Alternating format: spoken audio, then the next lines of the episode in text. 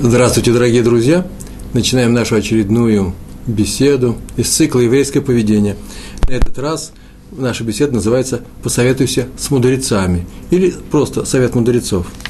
Недельный раздел Торы у нас сегодня э, в том, в том времени, в котором, я, по крайней мере, я живу, называется «Вейшлах» из книги Берешит. В книге Берешит, в 4 главе, в стихе, в стихе 25 написано, взяли два сына Якова, нашего праца Якова, Шимон и Леви, свои мечи и, э, и напали на город. Э, так начинается, э, не начинается, так написано в том разделе, где идет, рассказывается об эпизоде с городом Шхем. Мы все знаем этот эпизод. Пришел Яков со, своими, со своей семьей встал станом рядом с, с канадским городом Шхем. Вышла Дина, э, дочь Якова и Леи, Э, э, из стана, и ее похитили, и более того, изнасиловали, и сделал это принц, э, сын царя города Шхем, после чего были долгие переговоры по, по поводу судьбы и города Шхема, и судьбы Дины, и Шимон и Леви, не спросив на то разрешение отца, взяли свои мечи, как было написано, и пошли и вырезали жителей города Шхем. О самом этом эпизоде, эпизоде я бли недер, бли, без э, э, большого обещания, э, э, собираюсь написать статью на блоге, который у нас есть на сайте Толдот.ру, в моем личном блоге, где я пишу о трудных местах э, Торы, и там уже описаны м, два эпизода, как надо понимать, как Тора, как Тора их понимает, два эпизода с Сарой э, у Авимелаха, а перед этим Сарой у фараона, когда они пришли во время голода вместе с Авраамом. Почему Авраам сказал, скажи, что ты сестра. Мне трудные места в Торе. Одно из этих таких же трудных мест – это почему был вырезан Шимоном и Леви целый город канаанских жителей.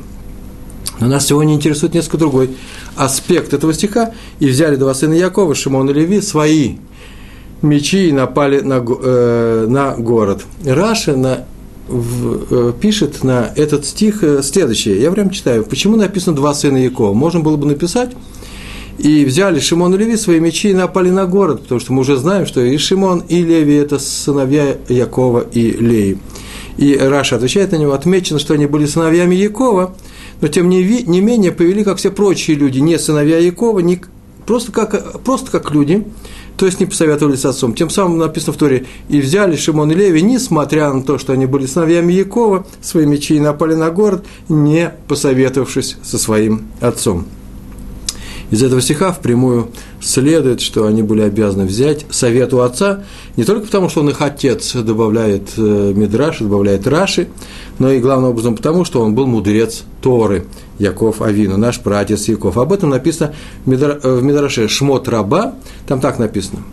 Это считается важным стихом для того, чтобы, по крайней мере, быть с ним знаком. Не стихом, а выражением. Когда евреи стоят, то есть выдерживают испытания – вопрос такой, когда они стоят, когда мы можем выдержать испытание, ответ, когда у нас есть старейшины. Здесь имеется э, в виду э, э, старейшины – это мудрецы Торы.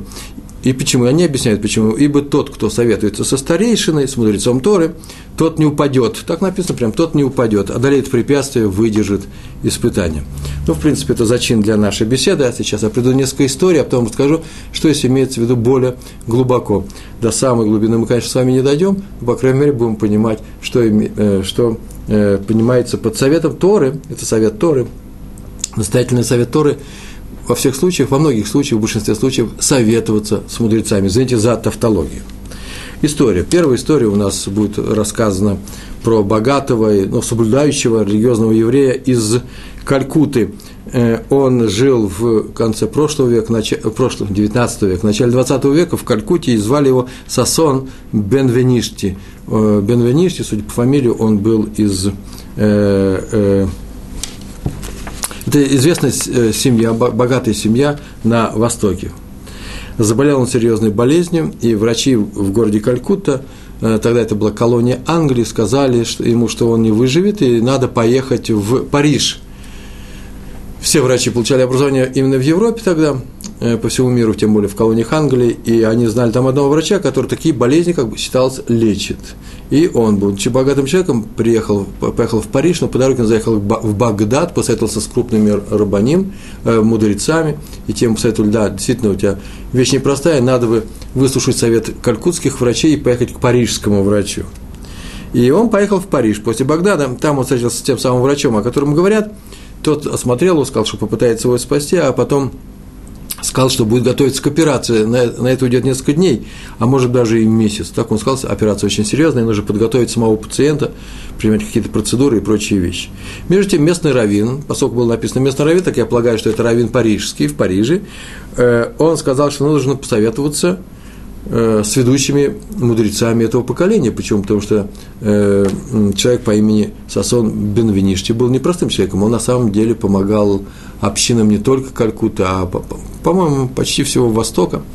И в Иране, и в Ираке, поэтому это были значимые, э, значимые личности, поэтому нужно обязательно посоветоваться с ведущими рыбаним, с ведущими мудрецами. И сказал, он спросил, кто самый главный, по, по, мнению главного одного из главных раввинов в Париже, им сказали, что это Рав Дискин, раввин Яруша, э, Иерусалима. И вот он поехал за ним из Парижа в течение этого месяца, у него было время, он поехал из э, Парижа обратно в Иерусалим, обратно на восток, за советом и брахой, так написано, за советом и благословением. И взял с собой из Парижа, он взял с собой из Парижа в Иерусалим своего сына, и человека не самого ученого, но, наверное, который хотел Э, чтобы отец слушал, прислушался и к его мнению, э, потому что в будущем ему придется быть владельцем всего этого предприятия, которое отец оставит после себя, скорее всего. Но он был не очень ученым человеком, они приехали в Иерусалим, и э, Рав Бри, э, Дискин поговорил с ним, расспросил его о жизни, но не о болезни, обратите внимание, а просто о жизни, как все это протекает. А потом сказал, что операцию делать не надо. Э, на что моментально последовал вопрос, а боли у меня пройдут, потому что вся эта болезнь связана с болями, на что э, Рав Дискин сказал, что боли пройдут быстро, в течение месяца, сами по себе. И после чего он благословил, тот сразу же принял это благословение, а Раф Дискин сказал, что благословение у него будет о том, что он проживет большую долгую жизнь, много лет и сделает еще очень много полезного еврейскому народу. Бенаништи, уходя, Э, достал из своего там портфеля, достал и протянул ему богатый подарок. Э, сигареты хранятся в этом. Портсигар, э, большой серебряный портсигар с, с, с дорогими камнями на крышке наверное, очень хороший был подарок, хотя Рав Дискин, скорее всего, не курил, он подарок не принял, сказал, что он вообще никаких подарков ни от кого не берет. Это было не обидно, потому что вообще-то, в принципе, это так и делают крупные раввины. И тот подарок забрал с собой, и они уехали. А по дороге ему сын говорит, пап, смотри, мы приехали из Калькутты в Багдад, потом поехали в Иерусалим, через Иерусалим в Париж, из Парижа снова приехали в Иерусалим, только чтобы узнать, что операция отменяется, уже врач готовится. Операция вряд ли нам помешает, я не знаю, как, какими целями сказал это сын, но так или иначе он это сказал. И Сасон Бенвеништи с ним согласился, и когда приехал, э, то он сразу же пришел к этому раввину, э, к этому врачу и сказал, что они уже готовы к операции, и ее можно проводить. Лучший врач в мире сказал, что операцию нужно проводить. И когда назначили день операции, привезли этого Сасона Бенвеништи – положили его, и врач приготовился к операции, уже одел перчатки, взял скальпель, скальпель и говорит, да, кстати, между прочим, вот вас последнюю неделю я не видел, а где вы были? И он сказал, что он был в Иерусалиме, то сказал, о, кстати, в Иерусалиме я знаю Рав Дискин, есть крупнейший раввин, могли бы к нему зайти и посоветоваться, кстати. Тут очень удивился, какое отношение имеет Рав Дискин в глазах этого врача к тому, что сейчас происходит к операции. Он говорит, ну вы, евреи, во многом зависите от своих раввинов, и это было бы не очень умным делом потерять такую возможность. Он говорит, а я обращался. О, очень хорошо. И что он сказал? Насторожился врач. Тот сказал, что операцию проводить не надо.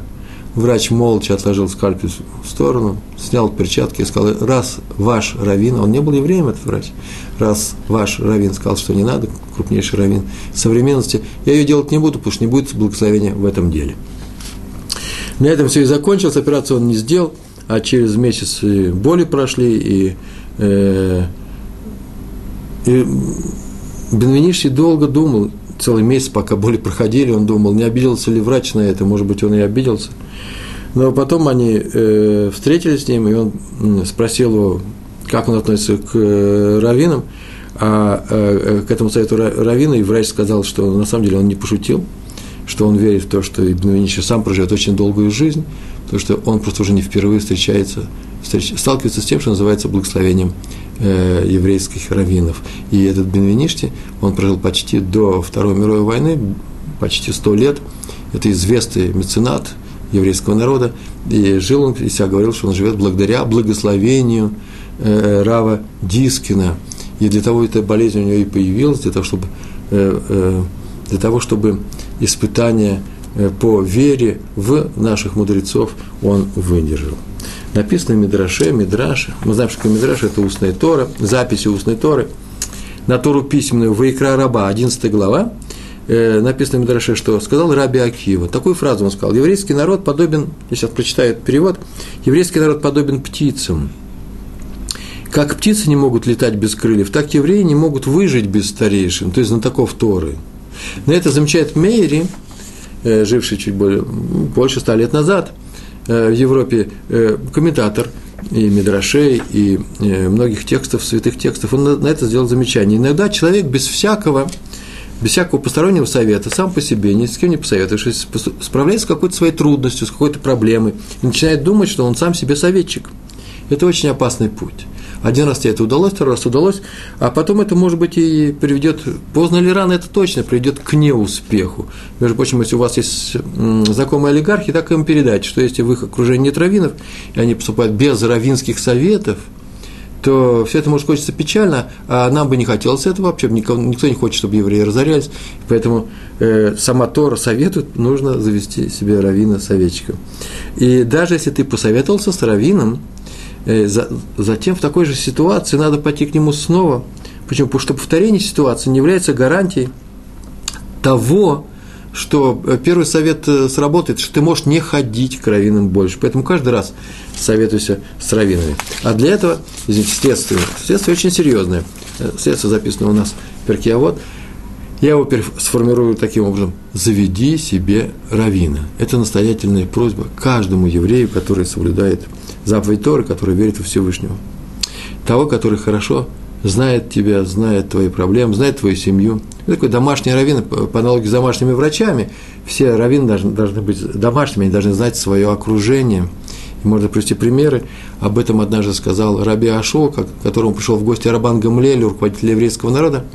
Э, в э, почти 2000 лет, чуть меньше, и он пришел увидел, что у него стены черные, сказал, ты что, никак не, не как угольщик, и он сказал, о, горе тому поколению руководителей, которого не знают, чем корпятся э, мудрецы. И с тех пор руководители вообще-то обязаны знать, раз Талмуд так написано, они обязаны знать все проблемы э, э, мудрецов руководителей, а сами руководители э, мудрецов, а сами мудрецы должны знать все проблемы э, тех людей, которых приходят к ним за, советов, за советами, они за них уже отвечают ты даешь совет, мы уже говорили об этом, на нашем уроке давать советы. Что значит давать советы? Что э, если ты даешь совет, то ты уже отвечаешь за того человека, который к тебе обращается как специалист. Поэтому нам, нам, русскоязычным евреям, надо обращаться к нашим русскоязычным раввинам, которые с нами знакомы. Вы скажете, откуда такие? Я не знаю в вашем окружении кто обязательно должны быть такие.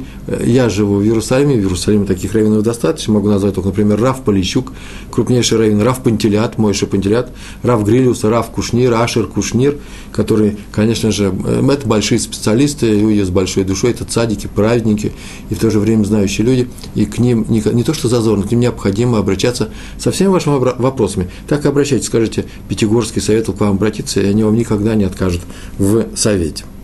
Э, но даже если вы обращаетесь к раввину, который мало знаком с вами, который вообще не знает даже русский, русского языка, э, не умеет говорить по-русски, опишите ему в нескольких емких словах свою проблему и попросите решение, совет и браху вместе. Запомните, решение, ответ и браху вместе. И Всевышний так и сделает, как сказал этот раввин. Вот убедитесь, попробуйте несколько раз сделать. Но нужно уметь задавать вопросы по-умному. Мы умный народ, и поэтому и вопросы должны быть умными. Надо, то, что называется, э, э, то, что называется корректно поставленными. Например, пример. Пример из моей жизни. Э, был такой случай, когда один человек перед субботой э, готовился к субботе, к субботе и в нашей синагоге, в синагоге, в которой он молился, э, расставляли столы, э, накрывали их белыми, белой тканью, и он приходил на свое место, на чужое, и раскладывал там открытые сидуры. Сидур – это молитвенники, где написано субботние молитвы. Раскладывал, чтобы нечаянно кто-нибудь не сел, чтобы это место было занято. Ничего страшного в этом нет, так многие поступают, но заранее, за 4 часа. Это немножко было странно, потому что никто не делал. Эту историю он мне сам рассказал, поэтому я вам пересказываю. И один человек обратился, по-моему, чуть ли не сын его обратился, папа, а Э, скажем, что сын, ладно? Папа, а что, почему так делать? Никто так не делает. Он говорит, ну, вообще-то ничего страшного, это мои сидуры, это мое место, я его оплатил, почему бы нам этого не сделать? А он сказал, а вот наш раввин так не делает, главный раввин нашей синагоги, может обратиться к нему, и папа пришел к этому раввину и спросил, э, уважаемый раввин, правильно ли я поступаю, могу ли, имею ли я право так поступать? Раввин тут же моментально ответил, конечно, имеешь право. Ну, все так и осталось все такое успокоился, он продолжал это делать до тех пор, пока Рами, э, мальчик не спросил, папа, а может быть спросить его нужно по-другому, а как его нужно спросить? Вот пойти спросить, если так можно делать, почему Равин так не делает? Сам Равин так не делает. Вы знаете, дело даже не дошло до вопроса, сам папа перестал так поступать. Он прекрасно знает, что Равин так не делает, чтобы кто-нибудь косо не посмотрел на него или не подумал, не дай Бог, чтобы подумать о евреи другом. Смотрите, беспокоиться о себе, о своем месте, не хочет, чтобы люди, которые пришли в эту синагогу и остались без места, например, гости чьи-то, чьи-то гости, э, чтобы на это место не сели. Тем самым объявляет, это территория моя, запрещено входить. Это не самое красивое поведение. Ни один раввин так не будет делать. Другое дело, что на раввинском месте никто и садиться не будет, если знает, что это такое. Но так или иначе, смотрите, корректно заданный вопрос. Можно ли так поступать? Раввин скажет, можно. Вы так поступаете, он скажет, хас халила, не дай Бог, никогда. Почему? Потому что я вот просто рад посадить на свое место человека, который в нем нуждается – мы сказали, что в Мидрашах рассказано, сказано, если взял совет у старейш, нет, это, э, да, если взял совет у старейшина, то выстоишь и не упадешь, так было сказано, выстоишь в испытании. Тот, кто берет совет у мудрецов, тот не падает в испытание. Вот еще одна история про болезнь. Сейчас две истории у нас про болезнь, они идут рядом. Э, рассказал эту историю Раби Шломо Бравде, Шалита. Шалита – это означает, что ныне живущий, чтобы он и дальше жил. Это крупный раввин здесь, у нас в Израиле. И рассказал, что в Ешиве мир – он человек уже пожилой, и эта история досталась ему от отца, скорее всего, а может, он сам уч, поучился в Ешиве мир в Литве, который еще, который существовал, суще, э, который стоял там в городе Мир, недалеко от Минска, это, это была Литва, до Второй мировой войны. Там учились два студента из Америки перед Второй мировой войной. войной. И оба заболели какой-то очень редкой, ну, опасной болезнью. Я не знаю, что такое редкая опасная болезнь, в нашем мире не знает ведь никаких э, редких опасных болезней, да, ни свиного гриппа, ни птичьего жара, ни прочих вещей. А вот заболели, и никто не знал, что это за болезнь, очень редкая была болезнь. И Раф Ешива, Раби Ерухам Лейбович, и вообще много есть историй про Ешиву мир, как они уезжали, спасались от немцев через весь Советский Союз проехали, э, э, оказались сначала в Японии, потом в Китае, потом приехали в Израиль. Это вообще Ишива очень непростая, поэтому крупнейший рав того времени, один из крупнейших э, раввинов того времени, Раби Рухам Лейбович, сказал им этим двум Э, э, американским, американским ишботникам, да, студентам, чтобы они ехали в такой-то такой европейский город. Он назвал его в книге, просто воспоминания Рава Бравда об этом не написано, я не, могу, не знаю. И там они обратились к такому-то, э, в такую-то клинику, и тоже назвали, назв, дал название этой клиники. И там же, кстати, посоветовались с главным раввином города. Ну, как было про Париж примерно. А без его совета ничего бы не делали. Что он скажет, то и делать. Так сказал э, э, Раби Рухам Лейбович своим американским студентам.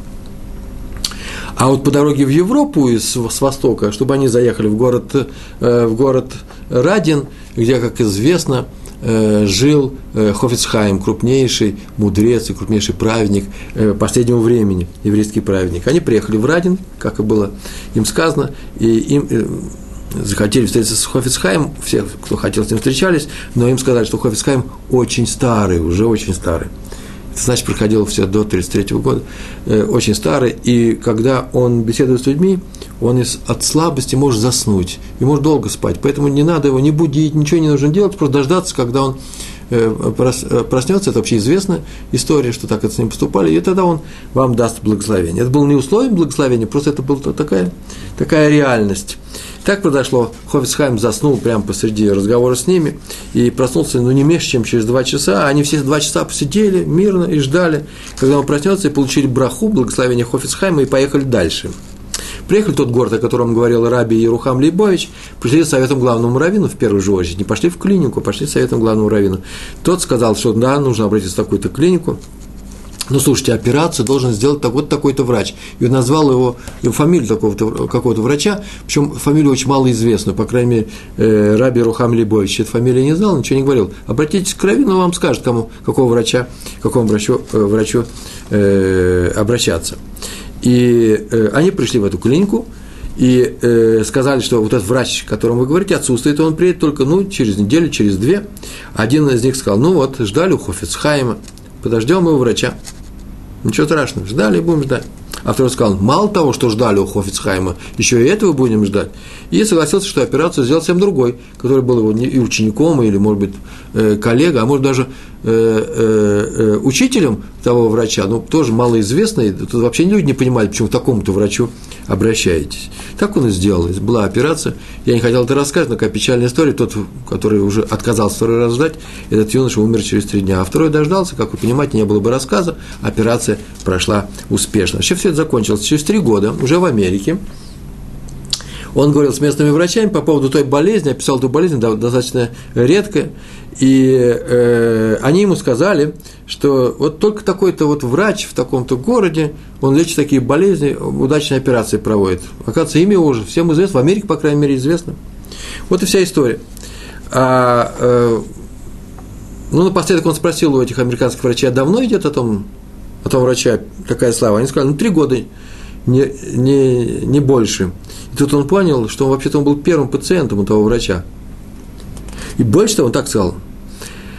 Я понял, что сначала так он сказал, что сначала Ра, Ра, Раф Лейбович, потом Хофицхайм, который дал браху, потом главный раввин того места, сказали мне браху, и поэтому этот врач такой удачно сделал мне операцию, а затем стал известным, известным хирургом. И сюда добавлял, не раввины знают, к какому хорошему врачу надо обращаться и в этом будет браха. А врачи становятся хорошими врачами после равинской брахи. Говоря языком Торы, не врач лечит, а благословение, а благословение Торы. Кстати, между прочим, это последнее, кстати, в этой истории. Потом еще много лет Раф Лейбович заканчивал свои уроки тем, что вздыхал, ну, после каждого урока, вздыхал по поводу того умершего ученика и, и говорил «Дергат гефалгет ундерништ» этот посоветовался, а этот не посоветовался. И вздыхал очень печально. Надо было посоветоваться, и он бы, и выслушать совет, и он бы, и он бы выжил. По поводу, по поводу совета у раввинов. Рав Дискин, о котором уже говорили выше, отметил, что если, спрос, если спросил совета у раввина, у мудреца, у праведника, а все это я предполагаю в одном лице, и получил совет, теперь Хочешь, не хочешь, обязан так поступать, даже если не понимаешь, что этот совет означает. И приводил пример в Торе. Рассказано в Торе, в, э, во второй части книги Берешит, в, в том месте, где братья приходят в Египет, если вы помните, братья, сыновья Якова, приходят в Египет и не узнают Йосефа, а приходят они во время голода за хлебом. Что и Йосеф написано, что Йосеф их встретил, а потом, когда они прощались, он приказал своему управляющему наполнить мешки братьев чем? Зерном, а младшему положить дорожную сумму, дорожную, дорожную торбу, поверх золота, серебряную утварь. Ну, в данном случае кубок – серебро написано было. И управляющий, а это был Минаши, так нам э, намекает на это Тора, и так Мидраш рассказывает, все это выполнил, так написано, и сделал, как сказал ему Йосеф, беспрекословно. Э, Рав Дискин отмечает, понятно, что Минаши был прекрасно знаком с своими дядьями, с братьями своего отца, он прекрасно знал их праведность, он прекрасно знал, что это за люди. Поэтому приказ наполнить зерном он выполнил э, э, спокойно, воспринял спокойно, выполнил с удовольствием, хотя это было сделано, может быть, не совсем открыто, и кроме зерна, которое они купили. И, но, когда он сказал, что надо положить серебро в, э, в торбу, млад, э, э, серебро в какую-то торбу, тоже понятно, это будет подарок. Но когда он сказал только одному, и положил к одному Бениамину, самому младшему из братьев, тут, конечно, он мог бы э, сказать нет. Почему? Потому что он понимал, что сейчас назревает огульное обвинение в краже, кражи, которой не было. Это то, что называется на современном русском языке засада. И должен был вообще-то не согласиться и участвовать в таком злодействе. Есть такое правило если ты выполняешь э, э, что-то нехорошее, нехорошую просьбу или приказ, то отвечать за это будешь ты. Потому что в плохом деле нет посланца, ты отвечаешь за то, что тебя, э, что тебя попросили. Другое дело, если тебя заставили физически, есть разные оттенки, разные детали в этом, в этом законе. И тот человек несет какую-то ответственность, но он должен был отказаться, Минаша, выполнить злую волю своего отца. Но он написано, сделал, как тот ему сказал. То есть послушно выполнил волю отца. И все оказалось, закончилось благополучно. Почему? Потому что он выполнил, выполнил приказ мудреца, если хотите, совет мудреца. Отсюда видим, что даже если мы будем задавать советы, вопросы мудрецу с просьбой объяснить его решение, почему ты просишь это положить в сумку к одному, из братьев, э, как бы здесь не, не, не вышло неприятностей, нехороших вещей, то мы, мы можем не понять его объяснения. Вот в этой истории попробуйте объяснить загодя, чем кончится вся эта история. Поэтому разрешается спросить, почему, но следует во всех случаях, понял ты или не понял, выполнять то, что нам говорится. И, так, и так, только тогда Всевышний все сделает к лучшему. Об этом дал нам урок Раф Дискин. Наверное, он потребил намного меньше слов, чем я сейчас здесь на уроке рассказывают про Хазон Иш, э, крупнейший э, мудрец, талмудист, тоже праведник 20 э, века, который жил, приехал из Литвы и жил здесь, у нас, в Израиле. Рассказывают про него, про него что он был не иначе, как Урим Ватумим. Урим Ватумим – это специальная часть одежды первосвященника Коэн Гадоль, которую употребляли в храме. И когда еврейский народ – или мудрецы, или кто-то э, какой-то отдельный еврей хотел задать вопрос. Это было только во времена, когда стоял первый храм, когда хотели задать вопрос Всевышнему, чтобы получить впрямую ответ. Это все равно как обращение к пророку. То э, по определенной системе э, знаков на этих камнях, а это были э, э, драгоценные камни, вправленные в одежду, э, они получали этот ответ, который нужно было уметь еще и трактовать. Ничего общего. И рядом не должно стоять, да, это замечание, ничего имеет ничего общего с дельфийскими оракулами и прочими прорицателями из, из других народов. Эта система э, совершенно четко работала и отвечала на э, не всегда, не каждому, но при соблюдении некоторых условий. Так вот, Хазон Иша называли, для чего все это рассказываю, Хазон Иша называли Урим Ветувим, Ветумим э, данного э, поколения – то есть он всегда отвечал на все вопросы, на любые вопросы. Это было настолько поразительно. Э, э, почему? Потому что к нему обращались все, абсолютно все. Он был из э, литовского направления равина, к нему приходили хасиды. Все направления еврейской религиозной мысли, все направления евреев Торы знали, что он отвечает правильно, согласно Торе, и э, сколько не проверялось бы, никто даже, наверное, не проверял, всегда знали, все, все видали, что это всегда э, к благу э, и всего народа, и того, кто э, спрашивал. А многие люди, которые жили особенно в одной браке, вообще имели за привычку приходить к нему всегда, постоянно. Он никого, никому никогда не отказал э, в возможности услышать его ответ на любой вопрос. К нему стояла очередь. Я такие случаи видал и у нас здесь в Иерусалиме, я Краф Фишер уже недавно рассказывал, сам стоял в очередь для того, чтобы задать вопросы, это обычная вещь, но тут первейший из всех мудрецов, Хазон Иш, э, отвечал на самые, самые бытовые вопросы – Э, э, всем людям, которые жили в городе, приезжали из Иерусалима, из других городов.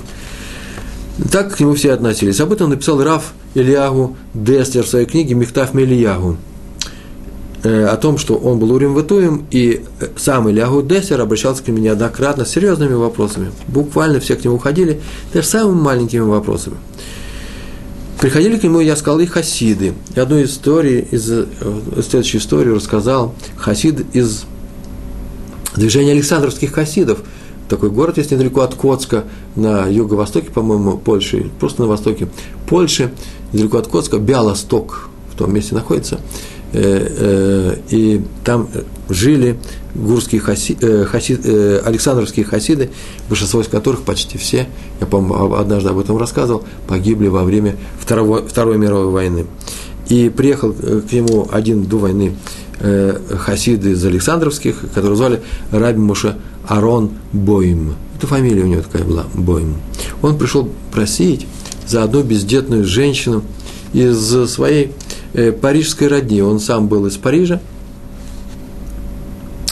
И у этой женщины, она, у нее не было детей уже много лет, и врачи посоветовали сделать ей операцию, какую, э, по оплодотворению, по-моему, да, есть такие, есть такие, есть такая операция, не знаю тонкости, э, особая операция, и можно ли это делать э, э, или нельзя сделать, он спрашивает э, Хазон Иша. И он принес ему квитл. О, сейчас самая интересная часть моей беседы. Так, толком-то никто не знает, что такое квитл. Квитл – это не что иное, как записка, которую пишет еврей с просьбой о таком-то. Он пишет, что у него случилось, как его зовут, как зовут его маму, потому что в случае опасности нужно молиться за него. И подает он своему цадику, руководителю своего хасидского движения, и в результате э, получения этого китла э, произносит определенную формулу, э, этот раввин, цадик, который называется, это не просто цадик, это руководитель движения данного, данного, данной хасидской группы, и э, так он тем самым дает благословение. Но так поступают, надо сказать, хасиды всех, большинства направления. А Хазаныш, как я сказал, был, был раввином литовского направления, к нему не приходили с Квитлу. Это вроде, знаете, бумажки, которые вкладывают, это точно Квитлу, Квитлах, да, э, бумажка, бумага с просьбой, прям к Всевышнему. Всевышний такой хасидский праведник, садик, и вкладывает в котель, э, в стену плача. Вот то же самое, с чего это началось, это последствия всего, что мы видим сейчас у стены плача. Она началась с того, что приносили такую бумажку своему раввину. Хазон Иш сказал, что он не хасид, и квитл у него не работает, потому что он вне этой системы. Сейчас услышит просьбу, он ответит, даст ответ. После чего может дать благословение. Тот сказал, что это не важно, э, э, кем является Хазоныш, почему-то проверялось, Квитл работает сам по себе. И рассказал, что хасиды из Гостина, были такие хасиды, крупнейшая группа хасидов, носили Квитл, Квитлах, да, в, во многом числе, э, носили к своему рэбу, рэбу из Гостина. Тот отвечал, и всегда все сбывалось. Потом приезжали многие э, люди из Гостина без Квитл, почему? Потому что они не, не гостинские хасиды, спрашивали Равина, то всегда все сбывалось, а с Квитл уж совершенно точно сбудется. Но потом, потом он умер, Рэбы из, э, из Гостина, и гостинские хасиды, оставшись без Рэбы некоторое время, они начали носить к соседнему э, раввину, к соседним хасидам э, искутный Э, свои квитл. И, и оказалось, что они тоже прекрасно работают. Больше того, чуть, чуть, там чуть ли не чудеса э, случались, и поэтому он знает, что квитл, квитл, квитлах работает, а поэтому он принес квитл Хазон Ишу. Хазон Ишу все это выслушал, все это объяснение, на которое, наверное, Александровский ходит потратил снова меньше слов, чем я сейчас вам объясняю, и э, начал читать квитл. А до этого он встал – нет, не, он встал, он сидел, начал читать Квитл, а Хасид встал перед ним. Как делают все хасиды во время чтения собственного Квитл. Хазон Иш спросил, а почему ты встал? Я читаю твою бумажку. Почему ты встал?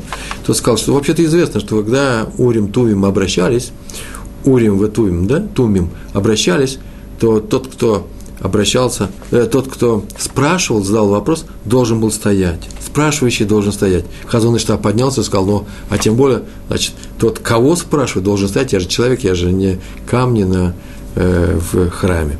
Так они стоя прочитали весь квитл, после чего он отложил в сторону и сказал благословение, причем сказал, что э, э, перед благословением такую фразу сказал, что не надо делать никакой операции, Всевышний поможет ему, э, э, этой семье, этому хасиду, эта женщина будет беременна уже в течение этого года, а только им нужно что сделать? Э, зайти, обратиться к рабе Нахману в Иерусалиме, фамилия Питха, Питка, э, и он известный софер, э, писец, который писал, э, который писал э, Мезузы, это те отрывки истории, которые мы кладем в коробочки и вешаем на правом косяке, если смотреть э, с улицы, на правом косяке своих дверей.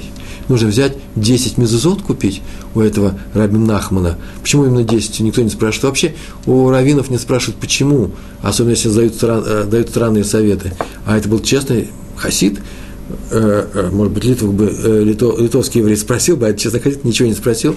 Так они сделали и купили 10 мезузот, и что удивительно, он купил 10 мезузот, мезузот, мезузы, и привез в Париж, и оказалось, что в парижской квартире ровно 10 дверей, на которые нужно было повесить мезузы, и так получилось, э, это чудо он увидал, что э, Хазон Иш э, видит и знает больше, чем доступно любому человеку не такого уровня.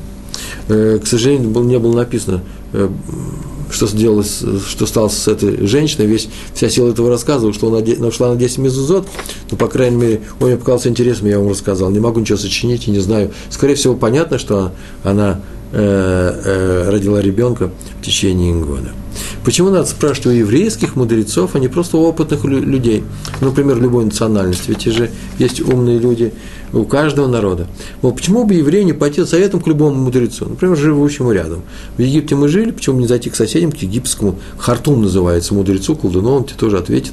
Или к бабке, у нас, не дай бог, что-нибудь приболело, палец у моей жены заболел, и я обращаюсь к одной бабке, Захарке, которая живет тут рядом под нашим городом, Саратовом, на том берегу Волги под названием, ну, извините, например, Энгельс. И э, почему бы не послушать ее совет? Так вот, на это заметил Сатмурский адмор Раби Йоэль Тайтельбойм. Тайтельбойм, это так его звали. Он так сказал. Мне, извините, про э, аналогию Саратова, я просто из него совсем на днях приехал. Общем, при, прекрасный город, прекрасная община. Я там работал с Равом, э, Равом э, Левиным. Э, и прекрасная община давал уроки. И я не просил туда приехать еще раз. Э, там люди учат серьезно, начинают учить Тору, а многие уже продолжают и достигли больших успехов. Саратов – замечательный город. И э, Сатмурский Адмор, это Сатмурские хасиды, э, Раби Юэль Тайтельбом, э, он комментировал слова Мидраша. Мидраш, где было написано, так сказано. Известный Мидраш. Все знают, и вы тоже знаете. Там так написано, что ребенок в животе у матери, еврейский ребенок уже в животе у матери, знает всю Тору. Но это потом, а сначала так написано, в животе у матери видит весь мир от края до края и знает всю Тору. Почему? Потому что его обучает ангел. У меня был бы, например, тот же вопрос. Обучает ангел, Тору обучает, да? А почему он видит от края до края? Он что, обучает его видеть этот мир? Нет. Я так полагаю, что он уже видит весь мир, все будущие события. Он же пророк. Все прозревает – а Тору он обучает под руководством ангела, и поэтому знает всю Тору. Таких учителей у нас нет. Но при рождении ангел, при рождении младенца, ангел лишает младенца способности видеть мир от края до края и лишает его памяти Торы. И вот на это Саатмарский Адмор, то есть, нужно здесь продолжить. И поэтому, когда ребенок вырастает, он растет, он как бы заново учит всю Тору, он заново учит Тору, как бы вспоминая ее, припоминая. Я знаю нескольких людей, которые совершенно серьезно меня убежали в том, что когда они изучают иврит или Тору изучают, такое ощущение, что они когда-то это знали, и это знание просыпается в них. У меня, к сожалению, этого не было. Я хотел бы тоже это чувствовать, но, наверное, еще не все потеряно. Э, ведь я же, наверное, знал всю Тору когда-то, и теперь только возвращаюсь к ней. Между прочим, поэтому и говорится, что мы возвращаемся к ней, а не идем к ней. Мы не, мы не можем вернуться туда, где мы когда, никогда не были. Кстати, вот есть такое еще выражение «вернуться к Торе» именно из-за этого. Я только не знаю, что стоит в основе мидраж, или э, понятие возвращения, или наоборот, понятие возвращения, а отсюда возник наш мидраж. Тут вот возникает вопрос.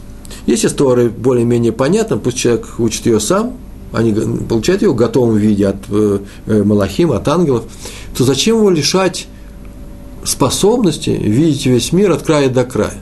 Пускай он продолжает обладать такой способностью, пускай еврейский народ обладает такой способностью, э, нам это никогда не повредит, это просто замечательно. К нам вот обращаться советом, мы весь народ и были пророками, и теперь будем пророками. Почему Всевышний нас лишает возможности при рождении каждого человека? Как хорошо увидеть все тайное, все, что творится в мире, понимать ход всех событий, предвидеть будущее, уметь толковать прошедшее – но мы лишены такой возможности, и ответ заключается в том, почему. Если ребенок лишился Торы и учит ее заново, то и умение видеть мира ему тоже незачем. Пускай приобретает это учение заново. Нельзя понимать этот мир, сама Тора так говорит, если ты не учишь Тору. То есть, короче говоря, без Торы нет видения, нет, нет прозрения, нет способностей э, пророческих у человека. Они были бы пагубны потому что они возможны только у человека Торы. Только с Торой, так скажем, не у человека Торы, только с Торой они возможны и не пагубны.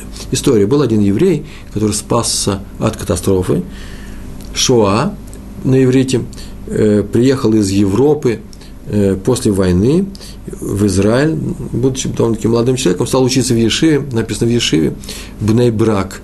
Э, если бы он был женат, он бы учился в Кололе. Всякое может быть, семья его, так иначе он учился в Ешиве.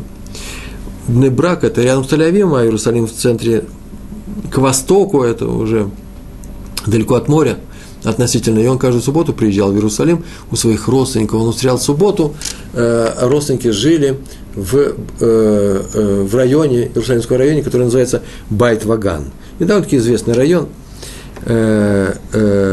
Э, э, и там он ходил на субботние уроки, уроки, которые вы известны в, в зале Ешивы Коль. Она и сейчас существует, и там часто дают уроки, и каждый человек может прийти туда э, по субботам э, перед Э, первой трапезы перед первой сеудой. Первый, утренний, по субботам перед утренней сеудой. Надо сказать, что у того молодого человека, молодой относительно, ну, не знаю, написано было, что он учился в Ешеве, а не в Колле, была некоторая сумма, не маленькая сумма денег, которая, я так полагаю, была ничем как компенсация за, э, за то, что он пережил в Европе, я не знаю, давали тогда такие суммы, или, может быть, от реализации того, что ему вернули как компенсация за его имущество. Значит, он приехал из Франции, из Англии, а не из Восточной Европы, судя по всему, если деньги он привез.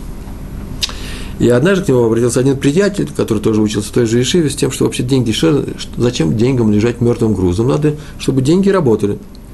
Нормальный еврейский ход э, чтобы они росли, пока мы с тобой учимся, и э, ты их отложил для свадьбы, так к свадьбе, чтобы они немножко подросли. И он нашел одно дело, выгодное дело, бизнес, в которое нужно вложить эти деньги, и он проверил со всех сторон, э, бизнес ведут достойные люди, которым, которым стоит доверять, и они деньги не потеряют, а бизнес обещает очень богатую прибыль, большой процент в прибыли.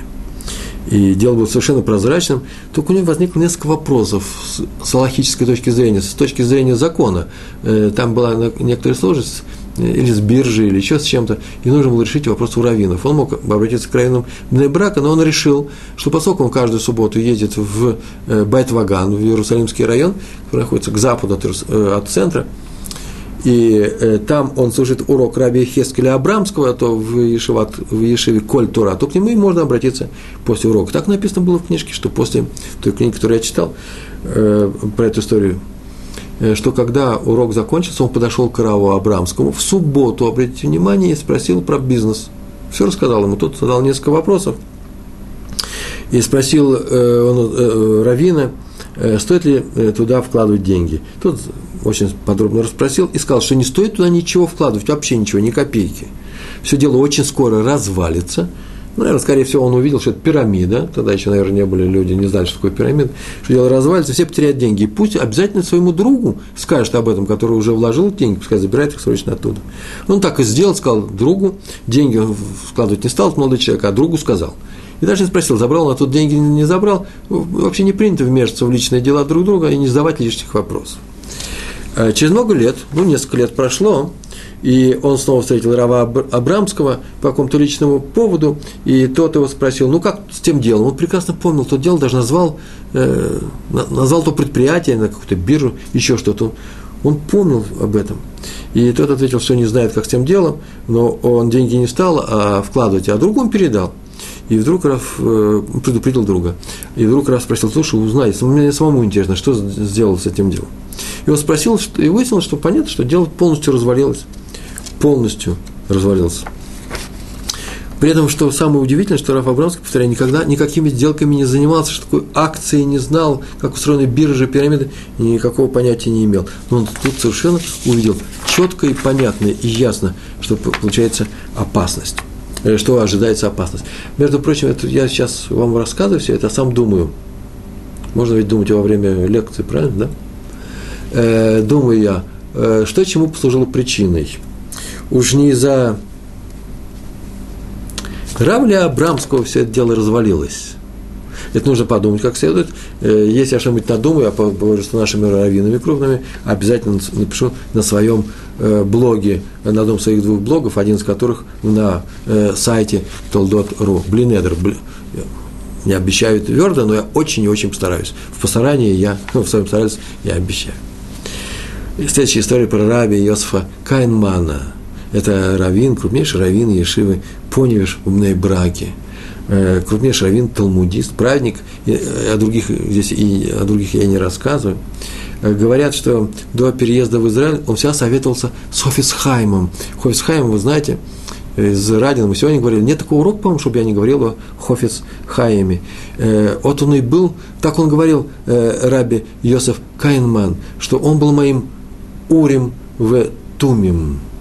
Как, сколько не обращаюсь, вся получаю ответ предельно ясный и четкий. А после переезда в Израиль он сделал своим раввином э, Рава э, Хазон Иша – к нему начал обращаться и получил то же самое, те же ответы, другая, другой стиль ответов, другая система занятий, но ответы совершенно такой же четкости и глубины. И он так говорил, Раби Кайнман. Хазон Биш, Хазон Иш, э, про, э, про Хафицхайм он говорил, что это мой Урим в Тумим, а про Хазон Иш он говорил, это мой Шульханарух, это книга полных сборников, сборник э, всех законов, еврейских законов, по которым мы и сейчас живем.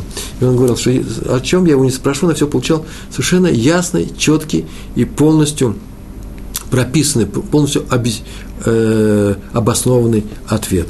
Даже если я его спрашивал на тему, которых не было в Шурхана-Рухе, потому что он не затрагивает моих личных проблем, своих личных делах, а э, тех случаях, которые ему, э, с которыми приходится сталкиваться со своими учениками. Это был крупнейший э, Раби Коэнман, крупнейший раввин, крупнейший учитель.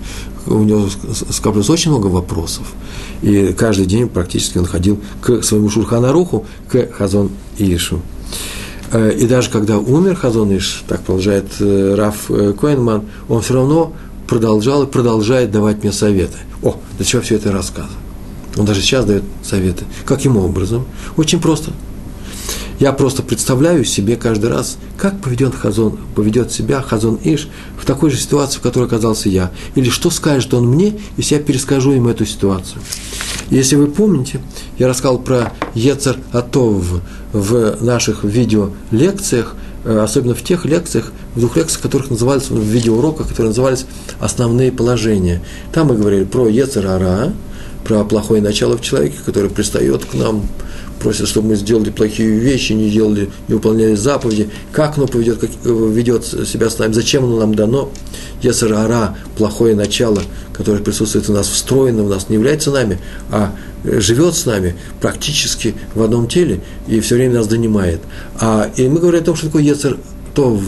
И там мы приводили пример о Йосефе, который избежал плохого дела, э, э, правильно поступил в очень тяжелой ситуации, когда его донималась, буквально его донималась э, жена его его хозяина, Путифара, у которого он оказался в рабстве, она э, э хотела, чтобы Йосеф сделал плохое дело, э, она его совращала, и он убежал от нее, оставив всю одежду, несмотря на тот позор, который он будет переживать, несмотря на то, что его могли убить за, э, э, за слушание. Какое слушание? Просто был навет о том, что он и приставал к ней. Он все это прекрасно понимал, убежал, только чтобы не поступать, не, поступать, неправильно, не поступать неправильно. И написано в Мидрашах, что он увидел портрет, лицо, живое лицо своего отца. И мы говорили о том, что на самом-то деле это ведь совет для нас. Представь себе, что ты сейчас смотришь на все дело, которым ты сейчас столкнулся глазами своего равина. Вот Рав Кагенман сказал, что он смотрел на любую тяжелую ситуацию, в которой нужно найти ответ, с глазами Хазон Иши, как он его понимал. Ему было, наверное, и стыд, ну, ему нет, он был праведником, но мне было бы и стыдно совершить плохую вещь, как Йосефу, если бы я э, не, не обладал таким умением обращаться к своему Ецертову, хорошему началу. Его нужно заставлять работать на себя. Надо уходить от яцер-ра, от плохого начала. И надо идти, заставлять, идти к, к хорошему началу и требовать у него совета. Как мы требуем совет от раввинов. Вы можете сказать, ну как же так? Все только сказали, Пятигорские, что Реброван, что нужно э, идти, заставлять, дать, э, э, да, совет, хороший совет на твой вопрос у Яцер Тов, кровины же мы не донимаемся. А что мы делаем? Ходить за советом кровину, это и называется обращаться к Яцер Тов. Сам Равин к нам не придет. Плохой человек, совратитель, вообще совратитель, да, сатан называется, он придет без спроса. Пойдем сделаем плохое дело. А хорошее дело нам не предлагается сделать вот так вот спонтанно, с улицы никто не придет. Я прихожу и говорю, что мне делать? плохое дело ко мне пришло само, а хорошее, хороший вывод, хороший поступок, хороший выход из плохого дела, это мне нужно сделать некоторые усилия. Или представить себе своего равина, представить своего отца, Якова, праца мне, или представить своего э, равина. Хазон Ишли – это или те раввины, которые мы, мы сделали своими раввинами, те, которыми мы ходим, которым мы ходим за советом. Об удивительной мудрости наших мудрецов, поскольку нам осталось, э, как я вижу, э, почти 10 минут, 10 минут, чуть меньше, нужно сказать об удивительной мудрости наших мудрецов. Это следующий пункт, один из дневной, который нам остался рассказана, действительно удивительная история. Я даже о ней слышал, уже забыл. И на самом деле, вот когда я недавно на днях читал эту историю еще один раз, прочитал, там прям так написано, малоизвестный факт. Но факт достойный, достойный э, того, чтобы вообще знали о нем все. Написано в книжках, в, газетах. Но я почему-то его встречаю один, один раз в 10 лет, потом забываю об этом. А между прочим, разговор в нем идет о следующем. Я прям возьму и схему, которую я набросал перед тем, как идти, я сейчас вам расскажу. Среди бумаг э, покойного, очень известного, знаменитого Рава Равина, Рав Исроль Зеев Густман. Так вот, среди его бумаг э, остался один календарь, Лух, Лух Шана, э, календарь на год. У каждого из нас есть календарь, или общий календарь, или календарь э, той общины, куда мы ходим. В Москве это вообще известные календарики. Я просто видал своими глазами в, э, э, в календарике написаны дни недели, соответствие с, с месяцами, днями солнечного календаря.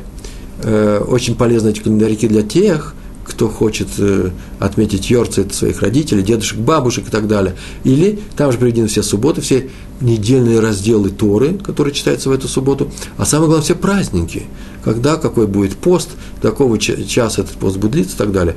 Э, все эти календарики делаются э, размером с год на год. Так делается по всему, по всему еврейскому, по всем еврейским общинам из истории в историю, а, из, из, из поколения в поколение. А вот э, э, среди бумаг раби Сроиля Заева Густмана оказался совершенно раритетная находка нашли. Э, из небольшим тиражом в Вильнюсе календарь, еврейский календарь, который был выпущен в конце 1937 года, перед самым Рожа Шана, 30, который шел Рожа Шана в сентябре 1937 года – да, у нас в сентябре Новый год, э, календарик.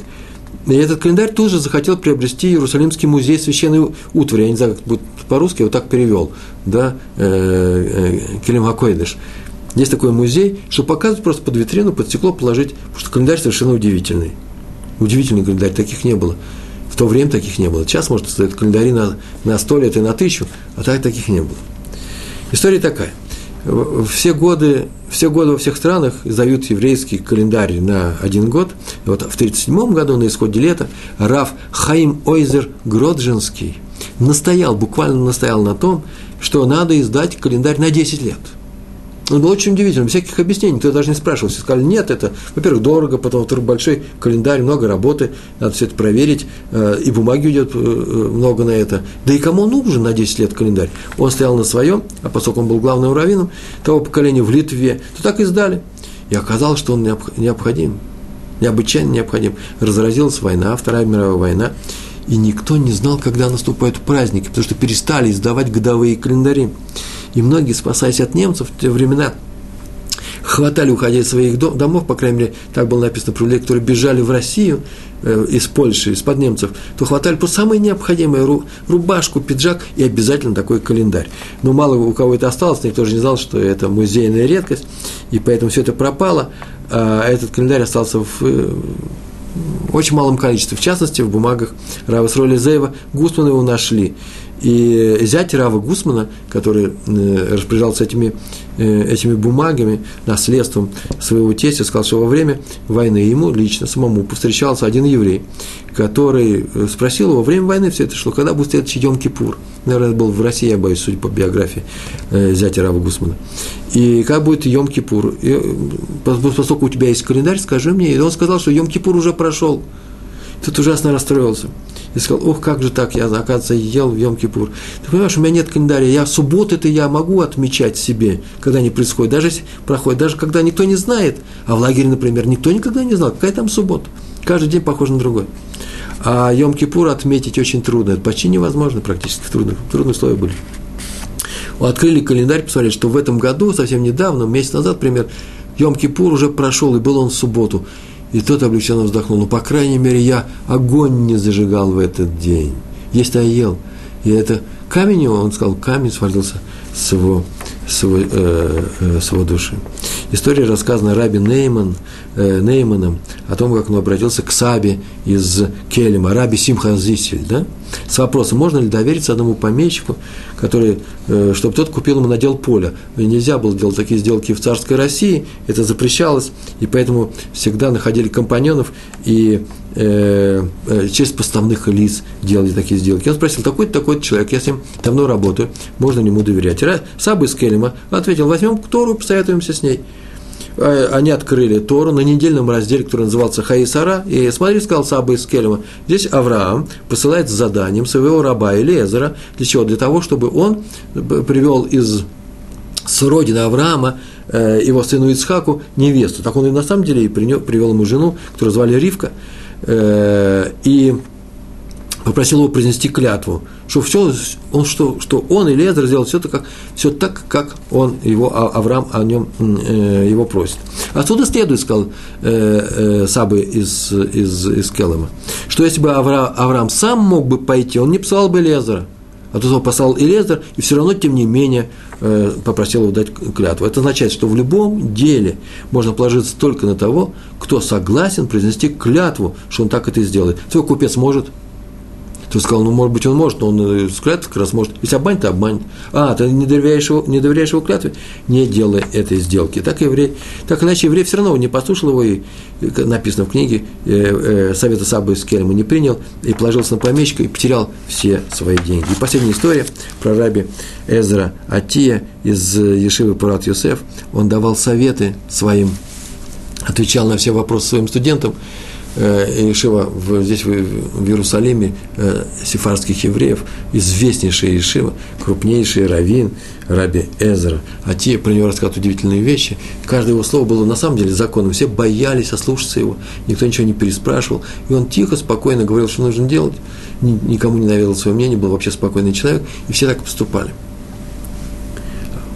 Оказался там еще один студент Ешивы, э, человек независимого нрава, который на самом деле каждый раз Равин переспрашивал, а почему? И Равин спокойно, совершенно не раздражаясь, э, видя, что обоснованность такой просьбы, рассказывал, почему он дал тот или иной совет, почему он дал тот или иной ответ.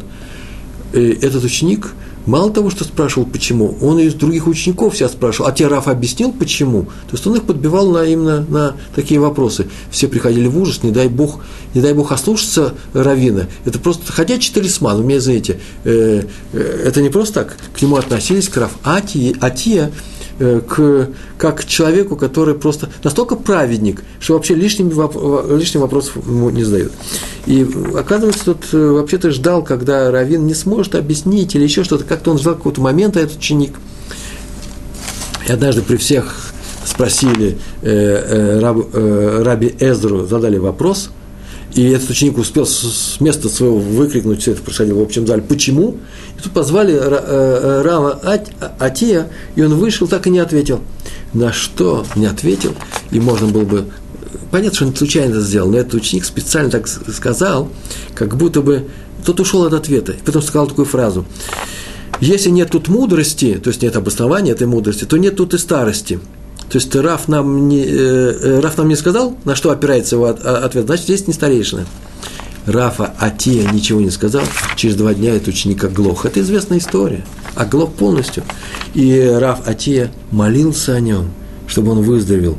И когда он выздоровел, тот перестал спрашивать Равина свое «почему», извечное «почему». Сам так объяснил. Если я спрошу «почему», то уже ответа на это «почему» рискую не услышать снова – нужно обращаться к раввинам, надо обращаться к мудрости Торы, к тем людям, которые жизнь посвятили тому, чтобы эту Тору понять, выучить, принять на себя, не ради того, чтобы самим научиться, а еще для того, чтобы передать ее нам. И поэтому Всевышний всегда выполняет, делает то, что эти раввины сказали нам. Поэтому будем обращаться к ним, они нам вся помогут и приблизят те дни, которые называются Днями освобождения для нашего народа, я вам желаю успехов в, вашей жизни, в Торе, в учебе. И всего вам хорошего. Большое спасибо. Обращайтесь к раввинам. Шалом, шалом.